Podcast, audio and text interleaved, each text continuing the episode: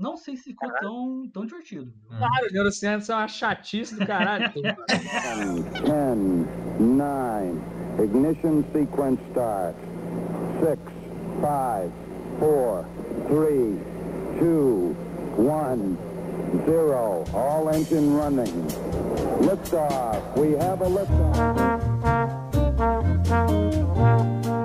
Bom dia, boa tarde, boa noite. Está começando agora mais um Física Popular Brasileira. Eu sou o Henrique Ferreira. Bom dia, boa tarde, boa noite, pessoal. Aqui quem fala é o Lucas Toneto. Estamos aqui de novo em mais um episódio. Mais um episódio do Física Popular Brasileira. Eu sou o Matheus Pessoa. Hoje nós temos uma pessoa especial aqui conosco também que também acontece de ser a pessoa que edita os nossos episódios, nosso grandiosíssimo Tiago Duarte. Ele é neurocientista. E como você tá, Tiago? Vamos lá, vamos conversar aí hoje. Um salve para todo mundo, né? Esse programa que é, ele é recheado de salves. Sim, eu, eu sou o cara que edita esse podcast, então se tá bom, se tá ruim, a culpa é minha. Hoje o programa vai ser um pouco diferente. Nós, os três físicos aqui, vamos fazer uma entrevista com o Tiago. E no próximo episódio, o Tiago vai fazer uma entrevista com a gente. Então, nós vamos discutir alguns aspectos gerais sobre neurociência e sobre física no próximo episódio. E hoje a gente vai falar um pouco sobre neurociência. Curiosamente, além de editor de vídeo, eu também sou neurocientista. Tiago, a primeira pergunta: o que, que tem a ver uma coisa com a outra, já que a gente está na vibe da entrevista? Cara, tem não tem, né? Se a gente começamos aqui com os dois pés na porta, tudo que envolve o cérebro, a gente consegue extrapolar para uma, uma outra área, né? Que é isso que faz a neurociência ser tão legal, isso que faz ter tanto neurocoach, porque a neurociência ela é vasta, né? Dá para você, por exemplo, o meu projeto que eu tô tentando seguir com mestrado, ele envolve experiência emocional com filmes. A galera gosta de colocar neuro em tudo, né? Tem é, neuroarte, neuroeducação, é, neuroeconomia, neurodireito. Essa questão, a neurociência, ela consegue expandir para muitas áreas, né? Porque tudo que envolve a cognição, tudo que envolve, né, principalmente do cérebro humano com o mundo, dá para ter esse olhar da neurociência. Então fica claro que a neurociência é sim a ciência mais legal do momento, né? Bom, é, acredito que nós como físicos concordamos em discordar, né, de você. que a neurociência é a melhor ciência, mas é também uma ciência muito interessante. Tem um nome muito bonito, claro, neurociência e tudo mais, mas por que você se interessou por neurociência? Assim, é claro que como indivíduos todos nós estamos muito interessados no nosso próprio funcionamento, né? Foi uma coisa que você sempre pensou? Como é que foi? Né, contando um pouquinho rapidamente da minha trajetória envolvendo a UFABC, e essa é a grande sacada da UFABC, que ela te permite mudar de curso. E eu, quando estava lá, 18 anos, Thiago, cheio de alegria, cheio de vida ainda, queria fazer cinema. Achava cinema incrível e tal, eu tava, já trabalhava com edição de vídeo. Cinema não parecia ser uma área que era tão fácil de passar no vestibular, não tinha tanto acesso, mas eu também curtia muito engenharia. Ou eu achava que eu curtia engenharia, que é uma coisa que eu converso muito com as pessoas, como a gente não sai da escola com uma boa percepção do que são as áreas. A gente tem uma, uma percepção até um pouco romantizada. Eu moro em São Bernardo, eu sou de, do ABC, vi que tinha UFABC, mas a UFABC não tinha civil, mas tinha ambiental. Falei, é, tá quase lá. Eu consegui entrar na UFABC, comecei a fazer o BCT e fiz uma matéria de ambiental, vi que não tava curtindo tanto, aí eu vi, ah, engenharia de energia, talvez essa seja a minha parada. Fiz uma matéria também, não tava curtindo, eu já tava começando a ficar um pouco com dúvida do que fazer, quando eu percebi, eu pesquisava muito mais sobre como a gente se comporta, como, por que, que a gente pensa o que a gente pensa, muito mais uma coisa mais psicológica do que pesquisar sobre engenharia. Então percebi, nossa, parece que eu, eu, me interesso então por essas áreas que a gente pode dizer humanas, biológicas, eu não gosto de separar tanto assim. E por sorte eu percebi, nossa, tem neurociência nessa faculdade que eu posso fazer nesse momento, agora. Fiz uma matéria que foi Introdução à Filosofia da Mente, que eu acho que é uma das matérias mais legais para você ver quão maluco é a questão do cérebro, né? Quanta coisa a gente ainda tem para descobrir e discutir. E desde então aí fui seguindo para isso, estou formado aqui, muito feliz com onde eu vim parar com a minha vida. E bom, então, Thiago, né, você disse aí sobre a neurociência, sobre o seu início na engenharia, como você explicaria o que é a neurociência? Cara, eu daria níveis de explicação. Se eu tô na fila do pão, porque alguém perguntaria isso na fila do pão, a pessoa pergunta o que é neurociência, eu vou dizer que a neurociência é o estudo do sistema nervoso. Eu poderia dizer que é o estudo do cérebro, mas não é. Cérebro é uma parcela do encéfalo. Gosma rosada que está dentro da tua cabeça é o encéfalo. Uma parte dela é o cérebro e o encéfalo faz parte de uma parte maior chamada sistema nervoso. cérebro faz parte do corpo e o corpo faz parte do cérebro. Você tem neurônio na sua pele agora. Você está sentindo calor, você está sentindo pressão, você está sentindo dor, se você está sentindo dor nesse momento, por causa de neurônios. Então, o jeito mais fácil de você explicar resumidamente, é falar, é a ciência que estuda o sistema nervoso. Mas se essa pessoa da fila do pão está muito interessada, a psicologia é o que dava conta dos nossos processos cognitivos, dos nossos processos mentais. Pouco se interessava o que era o cérebro de verdade, porque a gente não tinha acesso ao cérebro. Depois que se descobre o neurônio começa a se perceber, opa, pera aí, essa célula tem potencial de processar informação. Aí a gente agradece os físicos, a gente agradece a biomedicina que contribuiu porque a gente desenvolve ferramentas que agora a gente consegue acessar o cérebro. Eletroencefalograma, ressonância magnética, tomografia, que aí a ciência cognitiva nasce, a ciência cognitiva se soma com a neurociência, que já era mais antiga, e aí começa a nascer toda essa lacuna preenchida entre o mental e o biológico. Ah, então o que você diria é que, por exemplo, ah, esses desenvolvimentos tecnológicos que aconteceram permitiram a gente, de alguma maneira, quantificar que antes a gente não tinha nenhum acesso. Porque até hoje é difícil, né? Até eu no meu dia a dia eu encontro dificuldade em definir se eu tô triste, se eu tô feliz, o que que tá acontecendo. Agora, você realmente poder quantificar essas variáveis de alguma maneira, talvez isso siga, seja uma coisa mais fácil para você tirar conclusões científicas. Cara, é exatamente isso. Essa questão que você falou, ah, não sei descrever se eu tô triste, descrever a gente emocionalmente, é uma grande área da neurociência, porque é muito diferente o que é o conceito de uma emoção do que é a emoção de fato. A gente trabalha numa ideia muito simplista, ah, emoções básicas, ah, tô triste, tô feliz. Será que a tristeza de bater o carro é a mesma tristeza de um parente falecer? Será que a tristeza de um parente falecer é a mesma tristeza de você não passar no vestibular. A gente dá esse nome, né, para esse conceito, só que a nossa experiência subjetiva é totalmente diferente. Experiência subjetiva é muito difícil de acessar. A gente tem um bom conhecimento dessa parte mais biológica, ok? Eu consigo ver onde esses feixes de neurônio estão indo, estão chegando aqui no pé. Ah, tá. Então, quando existe disparo de neurônio, eu mexo o pé e essa área que atinge, beleza. E pensamento, onde que tá o pensamento? Tá, emoção, onde que tá a emoção? Aí a gente vê que é mais difícil. Você coloca como a neurociência é uma ciência muito recente. Só agora a gente está começando a fazer experimentos. Se a gente olha, por exemplo, né, eu como físico, né, a física já existe como ciência formal há uns 500 anos. Então a gente tem uma série de experimentos, uma série de teorias, porque são 500 anos de trabalho árduo aí da humanidade. A neurociência é uma ciência extremamente recente, então ainda tem muito a se descobrir, muitos modelos a serem feitos e muitos experimentos a conseguir acessar esses dados, né? E de repente responder essas grandes perguntas. Onde está o pensamento? Se eu falar, quando a neurociência nasce, ela nasce quando o Ramon e Carral, que é um, um a gente pode falar o pai da neurociência, ele colore o neurônio e ele consegue descobrir o neurônio ali, ele vê que existe essa célula. A gente consegue separar a neurociência em cognição, biológica e computacional. Todo um trabalho é tentar quantificar o cérebro nessa questão computacional. A ciência cognitiva começa em 1950, que aí é a área que eu mais gosto, criar ponte entre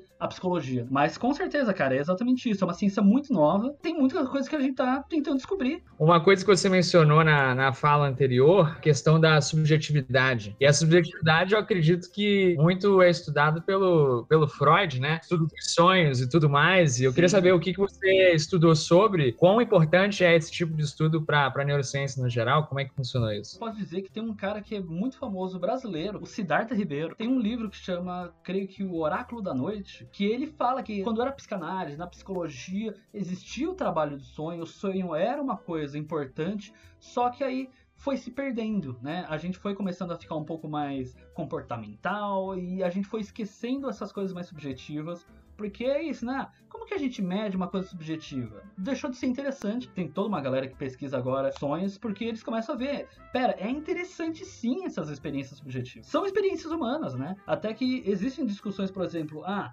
ok, a experiência fora do corpo. É, é uma coisa muito quase esotérica, quase mística, mas essa experiência existiu para a pessoa. Não, não estou dizendo que ela saiu do corpo, mas tá, mesmo se a pessoa não saiu do corpo, o que que fez ela sentir isso, sabe? E dá pra gente espalhar isso para outras áreas mais subjetivas, porque o subjetivo importa. Pra neurociência, o subjetivo é interessante, é difícil de acessar, mas ele importa. E bom, uma, uma curiosidade mais, assim, né, que eu gostaria de te perguntar é como você acha que a neurociência se relaciona com a física dos temas que a gente trabalha, né? Cara, eu vou dizer que, principalmente nisso que eu comentei de ah, as ferramentas que foram desenvolvidas, a ressonância magnética, por exemplo, trabalham com conceitos envolvendo molécula de hidrogênio, pelo que eu lembro. O que acontece na ressonância magnética nuclear, né, que o pessoal chama, é porque os núcleos de hidrogênio, eles têm um spin, que é a rotação dos núcleos. E aí esse spin, ele, ele tem a ver com os níveis de energia do núcleo. E aí vai absorver ou não energia. Então você consegue ver se os spins se orientam para um lado e aí você vê eles decaindo, se orientando para o outro. Então, você faz todos os spins do hidrogênio orientarem para um lado, obter a resposta, você aplica um campo magnético forte, orienta os spins numa direção, ah. eles, vão de, eles vão decair, vão começar a todos ah, ficarem tá. com orientações aleatórias. Então, enquanto eles estão decaindo, você está obtendo o sinal. O BCT deu certo pro Henrique, hein, mano? então, é, isso já responde qual é a importância da física para a neurociência, né? Para explicarem para os neurocientistas o que está acontecendo. A relação que a gente pode fazer entre a física e a neurociência, o acesso que a gente tem, por exemplo, da nossa visão são ondas eletromagnéticas que são traduzidas em eletricidade para os neurônios e é processado. E aí tem até uma discussão que pode ser também um pouco filosófica, que é essa questão de a gente não processa a realidade como ela é a gente processa uma realidade só a partir dos sentidos que nós temos, né? Então, eu, eu, ouço porque eu tenho a audição, e existem as ondas mecânicas do ar, tenho a visão por causa da onda eletromagnética, mas isso é o que eu acesso com o meu corpo. Então, a abelha, ela, é, até onde eu lembro, ela se enxerga em ultravioleta. A gente não enxerga. Então, olha só, ela tem uma experiência totalmente maluca que é diferente da nossa. A percepção de tempo de outros animais é diferente da nossa. Pelo que eu me lembro, talvez eu esteja completamente errado, mas a pomba, ela tem uma região para processar campos eletromagnéticos. O que a gente percebe no mundo, na natureza, é que a biologia é mais complexa do que só o corpo humano então, olha só, eu tenho uma porção de sentidos que processam algumas informações, mas eu sei que eu não processo tudo. Então, é uma, uma frase que uma professora comenta muito que eu gosto. O que a gente tem como realidade é só uma parcela que a gente divide. A gente compartilha essa realidade, mas ela não é a realidade como ela é. é Tiago, eu acho bem legal isso que você está falando. Vou até fazer aqui um paralelo com o que aquele historiador israelense, o, o Harari. Yuval Harari, é, ele comenta sobre a civilização humana ter um conceito de intersubjetividade, né? Então que as coisas acontecem de maneira objetiva no mundo objetivo físico, né? Das coisas acontecendo, mas muito do que a gente compartilha para entender a realidade acontece no nível intersubjetivo. Né? Os padrões, as religiões, a comunicação, tudo isso acontece no nível totalmente intersubjetivo entre as pessoas.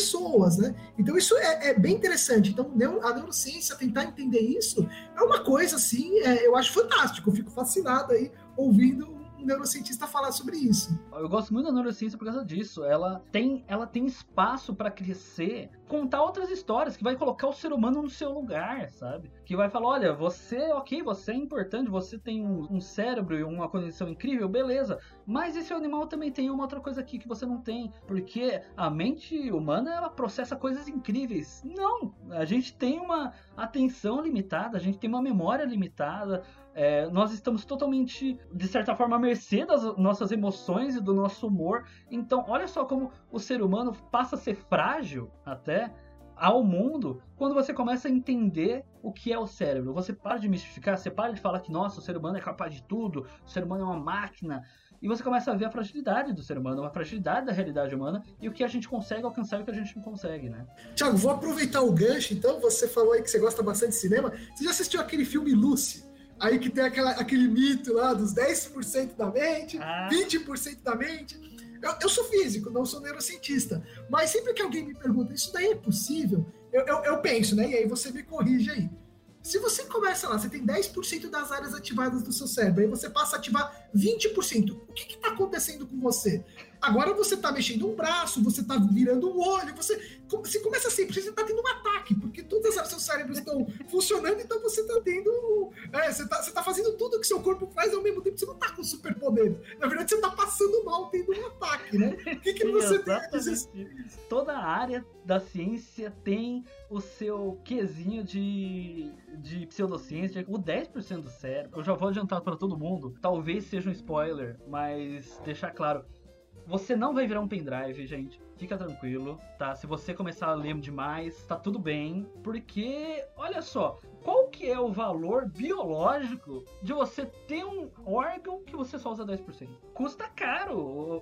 Ter um cérebro custa energia. A gente usa o cérebro inteiro, gente. A gente usa o cérebro inteiro o tempo todo. O cérebro tá ativo o tempo todo. Né? Antes acreditava que existia isso. Ah, o cérebro fica descansando tá, mexe o braço, a área do braço tá Não, porque a gente tá processando tanta coisa que a gente nem percebe, sabe? O cérebro tá controlando nível de glicose, pressão arterial, pulmão, tá processando essa linguagem, tá processando tanta coisa. O cérebro é como se fosse um estudante de doutorado, então, né? O cérebro não aguenta mais. Você já faz uso do seu cérebro. Não vou dizer na sua potencialidade, porque né, tem diferença quando você aprende uma outra língua, quando você trabalha a cognição, você tem o que a gente chama de carga cognitiva, né? Leiam, porque é importante façam coisas que desafiem o cérebro sim, jogo de memória, aprenda outra língua, mas fica tranquilo, não vai virar pendrive. Tem um cara, eu, aí eu vou, denúncia, momento de denúncia. Tem um cara no, que vai na Fátima Bernardes, ele fala, eu vou ensinar você a usar 100% do seu cérebro. Eu te falo, você quer usar 100% do seu cérebro? Pronto. Tem que comer castanha de caju, né, Thiago?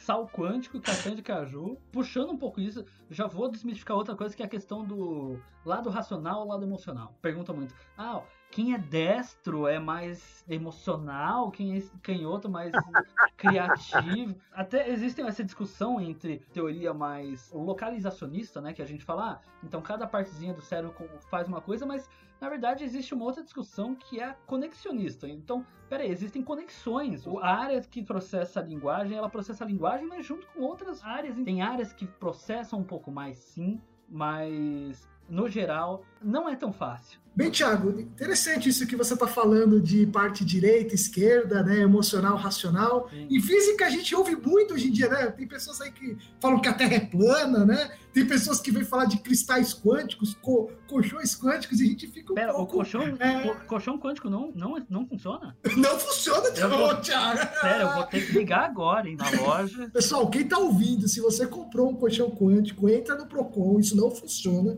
isso não existe, isso é propaganda enganosa, pessoal. É, é um problema, né? Pseudociência, essa questão de juntar o esoterismo com a ciência, tentar dar uma visão científica para algumas coisas mais espirituais ou mais religiosas, existe um certo problema. E eu acho que o problema não é você ter um certo espiritualismo, uma certa religião, o problema é você tentar usar ciência para explicar isso sem ter o devido conhecimento, né? Então você meio que quebra a ideia, né? Talvez a gente vá fazer no futuro um episódio só para falar sobre os mitos da física quântica e tentar explicar aí para o ouvinte o que é física quântica para ele não cair nessa, nessas daí. Mas é legal que você trouxe alguns mitos da neurociência, né? Tomar cuidado com a pseudociência, que a neurociência ela parece muito glamurosa, né? Ela, ela traz, olha, neurociência, o cérebro. Como todo mundo tem cérebro, todo mundo acha que sabe o que é o cérebro. Não, não confundam, eu, eu, espero de coração que vocês tenham curiosidade sobre o cérebro, que vocês tenham essas perguntas. A curiosidade que vocês falaram no primeiro episódio, ela move né, a ciência. Então, sim, façamos perguntas, mas não façamos respostas sem as perguntas. Né? Assim, é, é, vamos ver o que tem de resposta. É, a gente precisa de experimentos para conseguir responder essas questões. Exato. A ciência é, é baseada, mais do que em teorias, é baseada em evidências. Você precisa de evidências para mostrar se essas teorias estão certas ou erradas. Né? É importante a gente ouvir o que a neurociência tem para dizer antes da gente querer dizer por cima dela. Tempo atual que a gente vive, até vai, até a própria quarentena. Eu tenho, a gente tem professores na UFABC que estão estudando os impactos no cérebro, os impactos na percepção de tempo, impactos afetivos envolvendo a, a pandemia, né? Então a neurociência é viva, a neurociência está estudando nesse momento. Mas há jeito de você estudar. Eu, eu diria para quem está ouvindo para dar esse voto de confiança para a ciência antes de você aceitar que uma coisa é verdade. Tiago, obrigado, Tiago. Até mais. Nos vemos nos próximos. No próximo episódio, né? Bom, falou, galera. Obrigadão. Valeu, Thiago, pela participação. Valeu, pessoal. Até a próxima. Eu, te, eu, tinha um monte de coisas de, pra perguntar. Ia perguntar sobre o experimento de Pavlov, ia perguntar Puta, muitas outras coisas. É Não vai dar